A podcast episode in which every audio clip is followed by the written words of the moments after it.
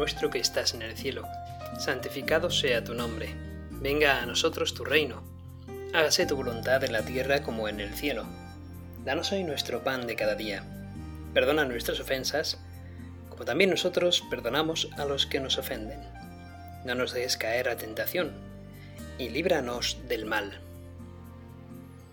Estaba, estoy ante mí esta meditación con dos libros. Uno es el Compendio del Catecismo de la Iglesia Católica y el otro es el propio Catecismo de la Iglesia Católica. Bueno, también tengo ante mis manos la Biblia, ante mis ojos la Biblia del Señor, ¿verdad? La Sagrada Escritura, la palabra de Dios. Y en este compendio de la Iglesia Católica, si tomamos eh, los números eh, del 70, y lo abro aquí ahora mismo, del 75 al 77 de repente nos hace tres preguntas muy interesantes. Dice, ¿en qué consiste el primer pecado del hombre? La siguiente pregunta es, ¿qué es el pecado original? Y la tercera es, ¿qué otras consecuencias provoca el pecado original? Y bueno, con el pecado del hombre, ¿en qué consiste el pecado del hombre? Permitidme que os lea, hermanos, que me escucháis, la palabra del Señor en Génesis capítulo 3, los versículos del 1 al 19. Perdón, vamos a leer hasta el 24. 24 versículos vamos a leer. Tened paciencia porque merece la pena escuchar lo que voy a leer. La serpiente era más astuta que las demás bestias del campo que el Señor había hecho. Y dijo a la mujer, ¿Con que Dios os ha dicho que no comáis de ningún árbol del jardín? La mujer contestó a la serpiente, podemos comer los frutos de los árboles del jardín, pero del fruto del árbol que está en mitad del jardín nos ha dicho Dios, no comáis de él ni lo toquéis, de lo contrario moriréis. La serpiente replicó a la mujer, no, no moriréis, es que Dios sabe que el día en que comáis de él se os abrirán los ojos, y seréis como Dios en el conocimiento del bien y del mal. Y entonces la mujer se dio cuenta de que el árbol era bueno de comer, atrayente a los ojos y deseable para lograr inteligencia. Así que tomó de su fruto y comió. Luego se lo dio a su marido, que también comió. Se les abrieron los ojos a los dos, y descubrieron que estaban desnudos, y entrelazaron hojas de higuera y se las ciñeron. Cuando oyeron la voz del Señor Dios, que se paseaba por el jardín a la hora de la brisa, Adán y su mujer se escondieron de la vista del Señor Dios entre los árboles del jardín. El Señor Dios llamó a Adán y le dijo ¿Dónde estás? Él contestó, oí tu ruido en el jardín, me dio miedo porque estabas estaba desnudo y me escondí. El Señor Dios le replicó, ¿quién te informó de que estabas desnudo? ¿Es que has comido del árbol del que te prohibí comer? Adán respondió, la mujer que me diste como compañera me ofreció del fruto y comí. El Señor Dios dijo a la mujer, ¿qué has hecho? La mujer respondió, la serpiente me sedujo y comí. El Señor Dios dijo a la serpiente, por haber hecho eso, Maldita tú entre todo el ganado y todas las fieras del campo. Te arrastrarás sobre el vientre y comerás polvo toda tu vida. Pongo hostilidad entre tú y la mujer, entre tu descendencia y su descendencia. Esta te aplastará la cabeza cuando tú la hieras en el talón. A la mujer le dijo, mucho te haré sufrir en tu preñez. Parirás hijos con dolor, tendrás ansia de tu marido, y él te dominará. A Adán le dijo, por haber hecho caso a tu mujer y haber comido del árbol del que te prohibí, maldito el suelo por tu culpa. Comerás de él con fatiga mientras vivas, y brotará para ti cardos y espinas, y comerás hierba del campo. Comerás el pan con sudor de tu frente, hasta que vuelvas a la tierra, porque de ella fuiste sacado, pues eres polvo, y al polvo volverás. Adán llamó a su mujer Eva, por ser la madre de todos los que viven, el Señor Dios hizo túnicas de piel para Adán y su mujer y los vistió, y el Señor Dios dijo, He aquí que el hombre se ha hecho como uno de nosotros en el conocimiento del bien y el mal. No vaya ahora a alargar su mano y tome también del árbol de la vida, coma de él y viva para siempre. El Señor Dios lo expulsó del jardín de Edén, para que labrase el suelo de donde había sido tomado. Echó al hombre y a oriente del jardín de Edén colocó a los querubines una espada llameante que brillaba para cerrar el camino del árbol de la vida. Palabra del Señor. Gloria a ti, Señor Jesús. Hermanos, hemos escuchado ante ti, Señor, tu palabra. Y en ella descubrimos, una vez más, leemos una vez más, la caída de Adán y Eva. Algo en el que cayeron nuestros padres, Adán y Eva, y que todos hemos heredado. la consecuencia del pecado de Adán y Eva es que nosotros hemos nacido en el estado del pecado original. Leo en el catecismo la primera de las preguntas. ¿En qué consiste el primer pecado del hombre? El hombre tentado por el diablo dejó apagarse en su corazón la confianza hacia su Creador, y desobedeciéndole quiso ser como Dios, sin Dios y no según Dios. Así Adán y Eva perdieron inmediatamente para sí y para todos sus descendientes la gracia de la santidad y de la justicia originales. Fijaos, a tal desgracia a mí una cosa que me acaba de llamar la atención, porque fijaos, llevo ya siete años como sacerdote, he leído muchas veces este pasaje de, de la Biblia, y sin embargo, como la palabra de Dios es viva y eficaz, pues a veces te hace descubrir cosas pues en, que, en las que no habías caído, no te habías percatado suficientemente. A mí lo que más me ha llamado la atención de haber leído en esta ocasión eh, este pasaje es que Dios, después de que Adán y Eva hayan caído y hayan tomado de el alimento del árbol, del conocimiento del bien y del mal, Dios, como ama a Adán y Eva, los expulsa del paraíso. Porque los ama. ¿Por qué los expulsa? No vaya a ser que me sigan desobedeciendo ahora encima que han perdido esa gracia santificante inicial y encima coman del árbol de la vida. Porque entonces van a vivir eternamente. Y van a vivir eternamente en ese estado de pecado, ni hablar. Tengo que rescatarles. Así que tengo que expulsarles inmediatamente del paraíso para que tenga yo la oportunidad de poder rescatarles, para que puedan gozar del cielo. Es un acto de amor de Dios, sigue siendo un acto de amor de Dios en la expulsión de Adán y Eva del paraíso. Se puede ver como un castigo, de hecho yo muchas veces lo he visto como ese castigo, incluso en los cuadros de, de, pintura, ¿verdad?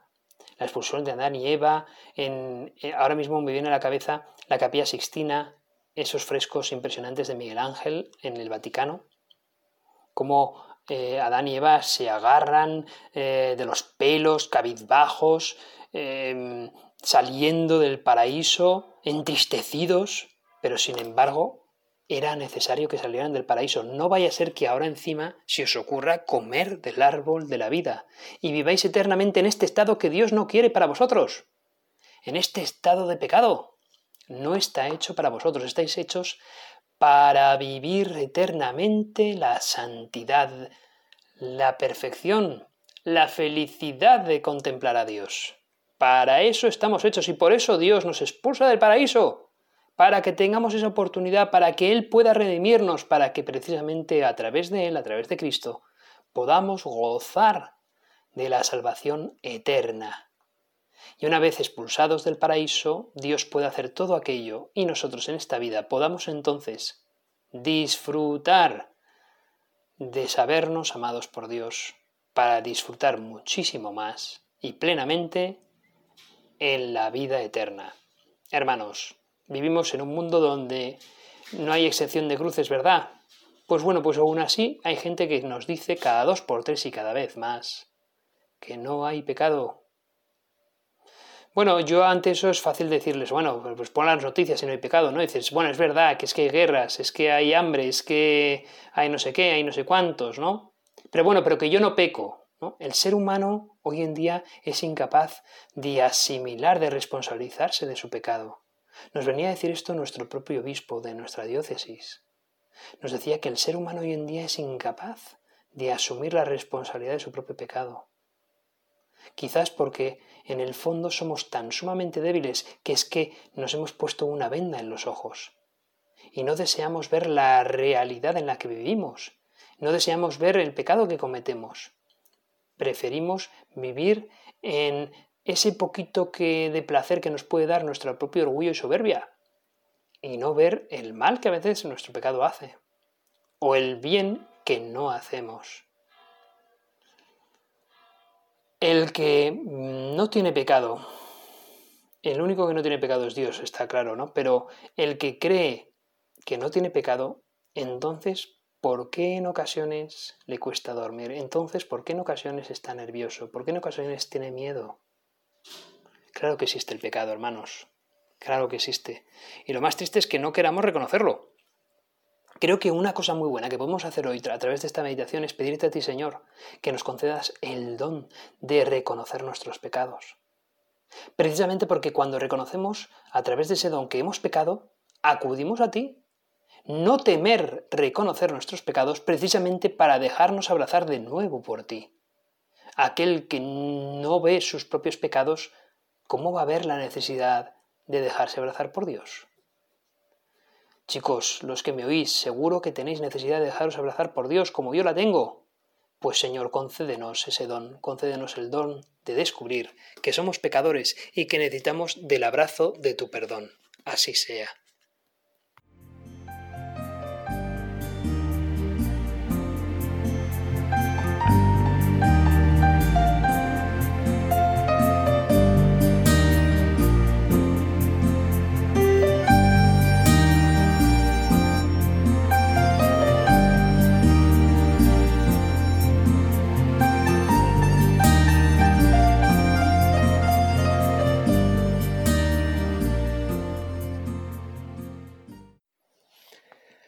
Del pecado tiene mucho que ver con, con la pérdida de la inocencia, con la pérdida de confianza, primero en Dios, para luego, bueno, seguidamente en el prójimo, e incluso eh, confianza en nosotros mismos.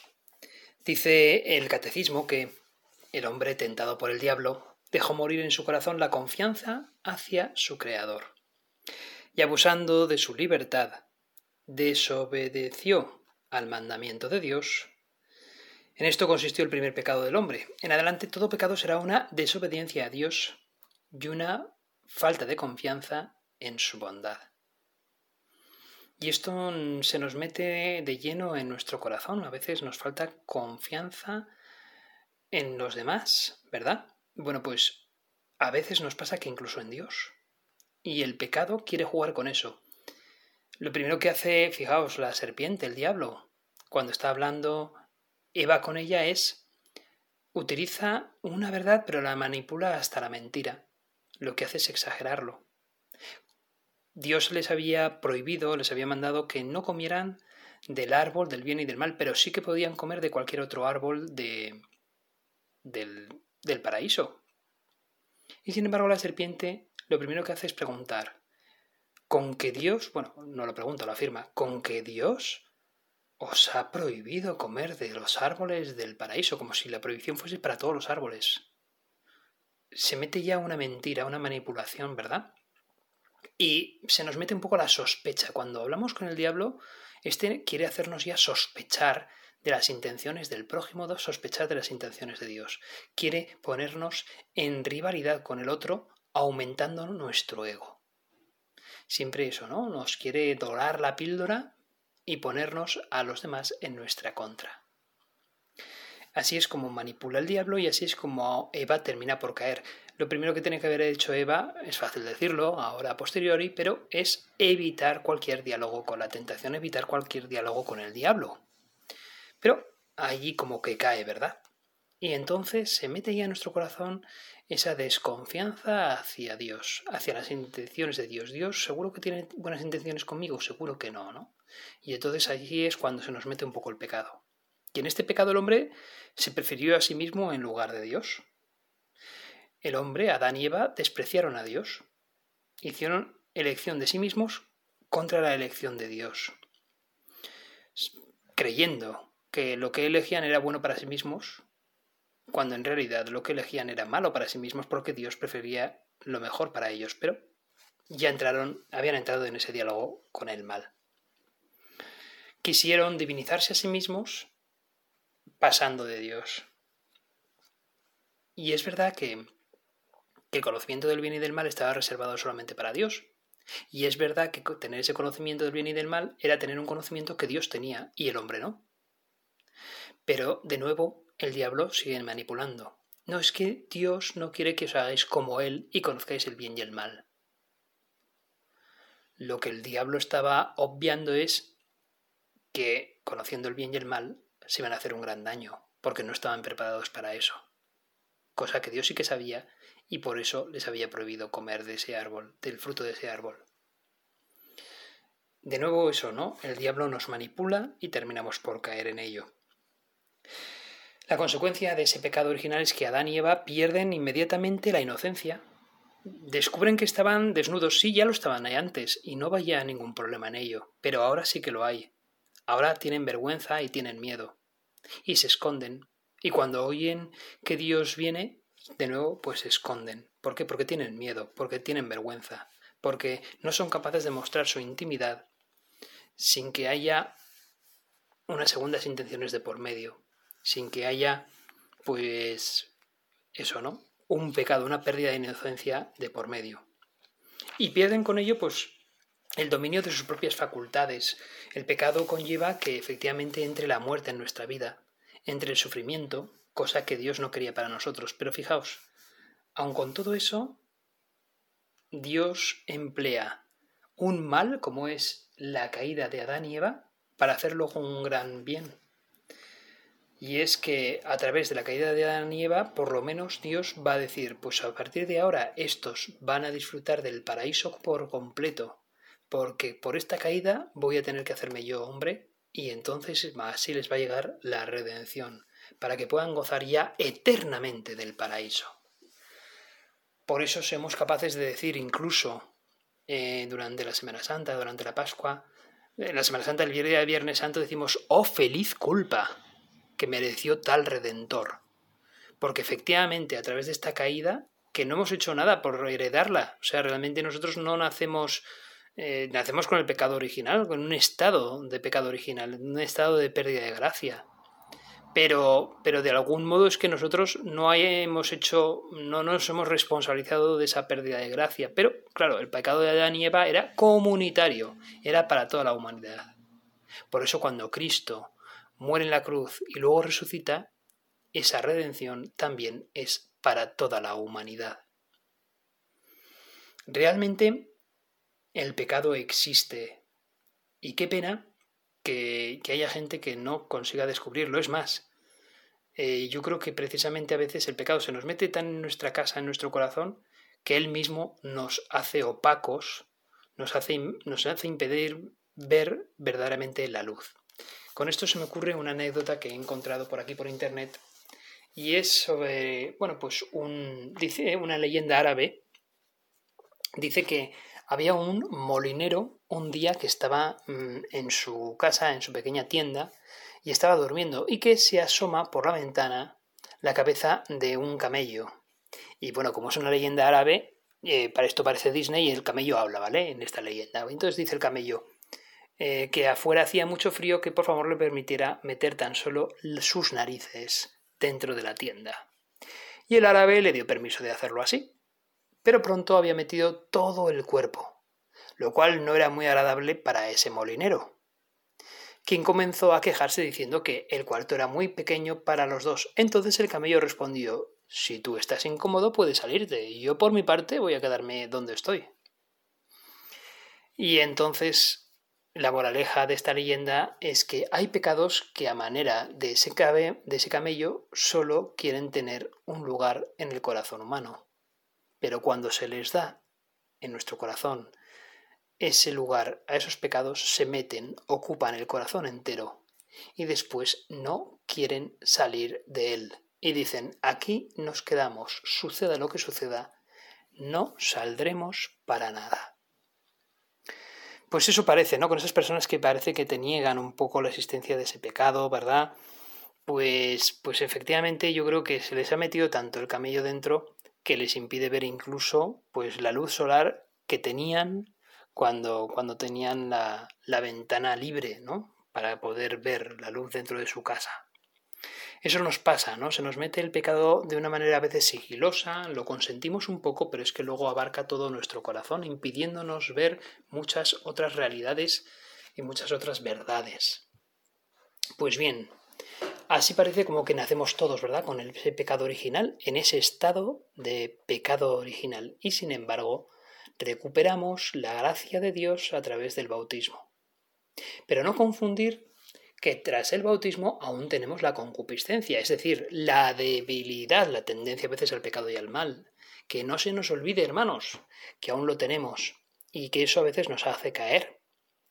La debilidad la tenemos y entonces hemos de ser suficientemente humildes para admitir que tenemos esa debilidad y entonces para pedir la ayuda a Dios y a la Iglesia las ayudas necesarias. La Iglesia por eso nos dice que debemos de confesarnos cada vez que tengamos un pecado mortal en conciencia, un pecado grave, o confesarnos al menos una vez al año si no tenemos conciencia de pecado grave. No tener conciencia de pecado grave no significa que no lo tengamos, ojo. Por eso nos tenemos que formar bien, porque, porque a veces pues, pues podemos no entender que tenemos alguna tarjeta roja que nos han puesto durante el camino y no nos hemos dado cuenta de ello, ¿no? Así que esto es, hermanos, tenemos que, que mirar bien nuestra conciencia, precisamente para no permitir que esos camellos ocupen toda nuestra casa, ocupen todo nuestro corazón.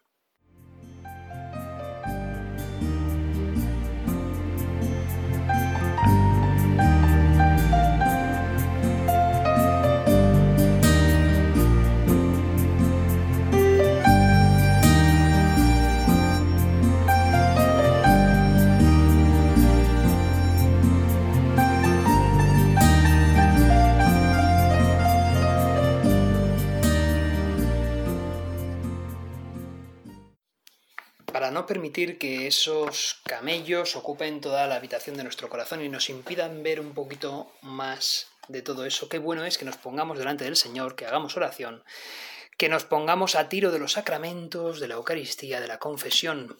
Qué importante es todo eso. Eso es lo mejor que podemos hacer precisamente para quitarnos la venda de los ojos. Lo mejor. Pero bueno, aquí vienen algunas palabras que espero también puedan ayudar a aquellos que, que bueno, que, les pueda dar argumentos para, para los que niegan, ¿no? La existencia del pecado. Y, bueno, y, es verdad, ¿no? Habíamos hablado de poner la televisión eh, pues para ver los sucesos y ver que efectivamente el pecado existe, ¿no? Pero hay gente que habla, bueno, es que es el sistema, es que es una espiral del mal, nosotros qué podemos hacer, qué responsabilidad tenemos en ello, ¿no? Pecado es un poco de la humanidad, así un poco en conjunto, pero yo, yo qué pecado tengo, ¿no? Por así decirlo. Bueno, pues, pues precisamente mm, no se trata de juzgar aquí absolutamente a nadie, no se trata de decir, ah, pues tú hiciste o dejaste de hacer o lo que sea, ¿no? Pero sí que hacer comprender que quizás nunca eh, la humanidad ha estado quizás, bueno, han venido siempre momentos complicados, ¿no? Pero hoy esa vez es hablar a la gente y está un poco con falta de esperanza la gente. Y entonces en un mundo en donde no existe Dios, o donde se trata de, escapar un poco de Dios, de no mencionar a Dios, pues es un mundo donde, donde parece faltar un poco esa esperanza y esa alegría. Por eso, efectivamente, pues hay más suicidios de los que creemos. Eh, entre los jóvenes, pues es la principal de las muertes, mucho más que cualquier accidente de tráfico, ¿verdad? Bueno, pues precisamente hemos de pedir por todos ellos, porque Dios nos ha creado para, para, que seamos felices, para estar alegres, nos ha creado para ir al cielo, para disfrutar del, del paraíso.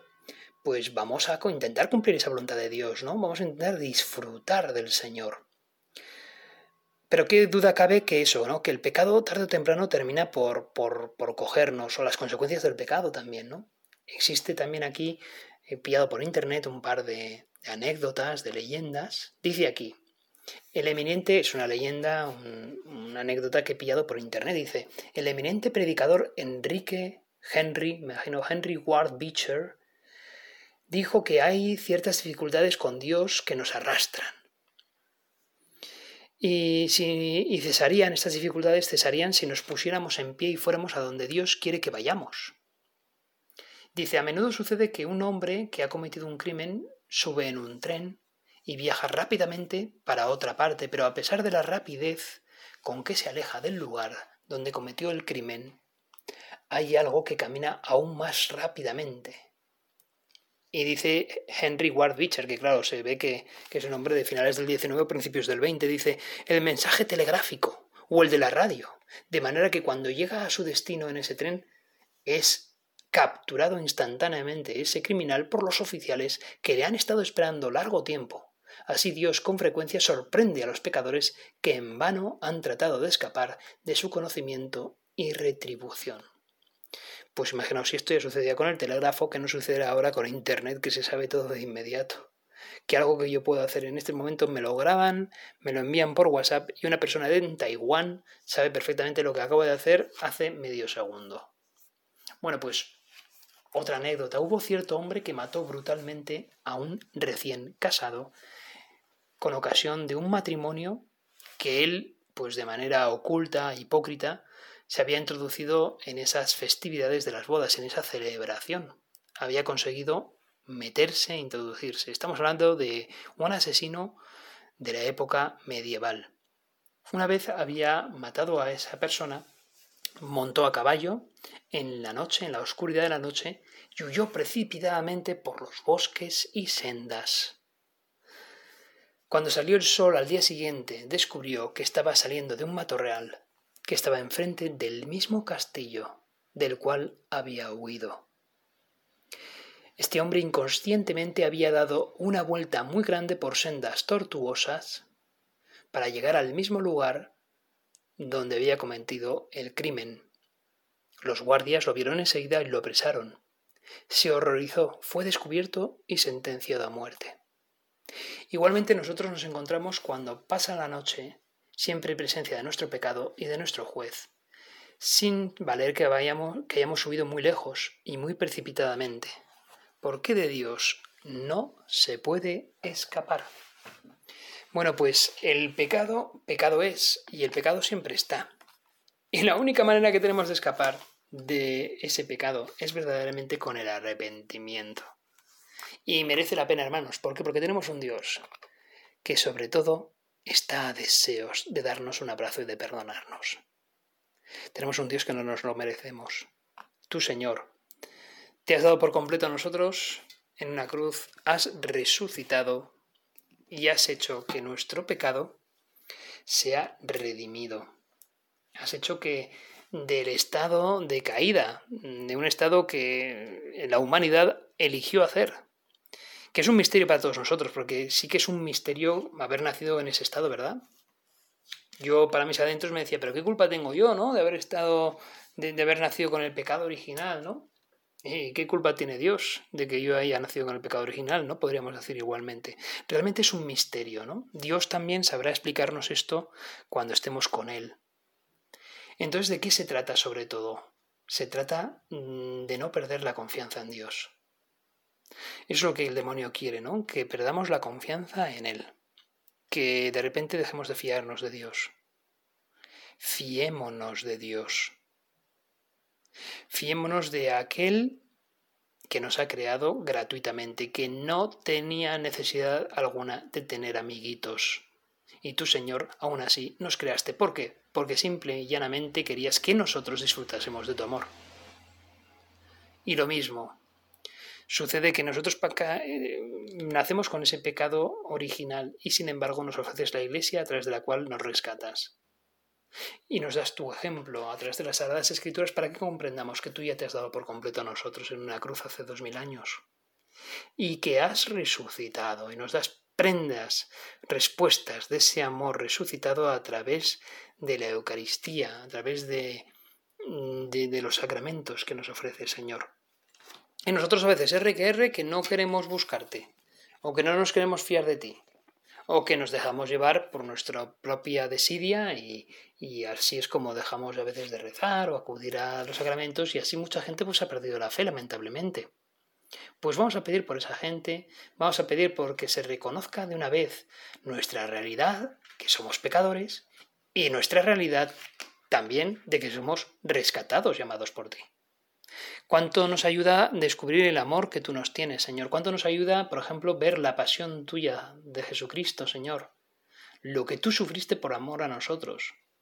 Cuánto nos ayuda descubrir que cuando leemos la pasión, si, si nuestro corazón queda tocado, pues eso ya es un regalo grande que nos hace, Señor, para precisamente para, para poder arrepentirnos, para poder convertirnos. Señor, ayúdanos a convertirnos, ayúdanos a descubrir que somos pecadores, ayúdanos a ver que, de, que, que, que tú eres quien nos ofreces la gracia salvadora y danos la, las ganas, las ganas de querer ser santos, las ganas de volver a ti.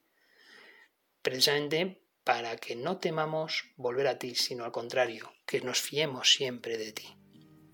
La persona que más se fió de ti fue la Virgen María. Ella dijo, fiat mi secundum verbum hágase en mí, me fío de ti, Señor.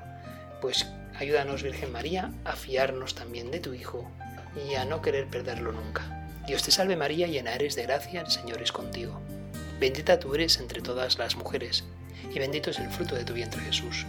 Santa María, Madre de Dios, ruega por nosotros pecadores, ahora y en la hora de nuestra muerte. Amén.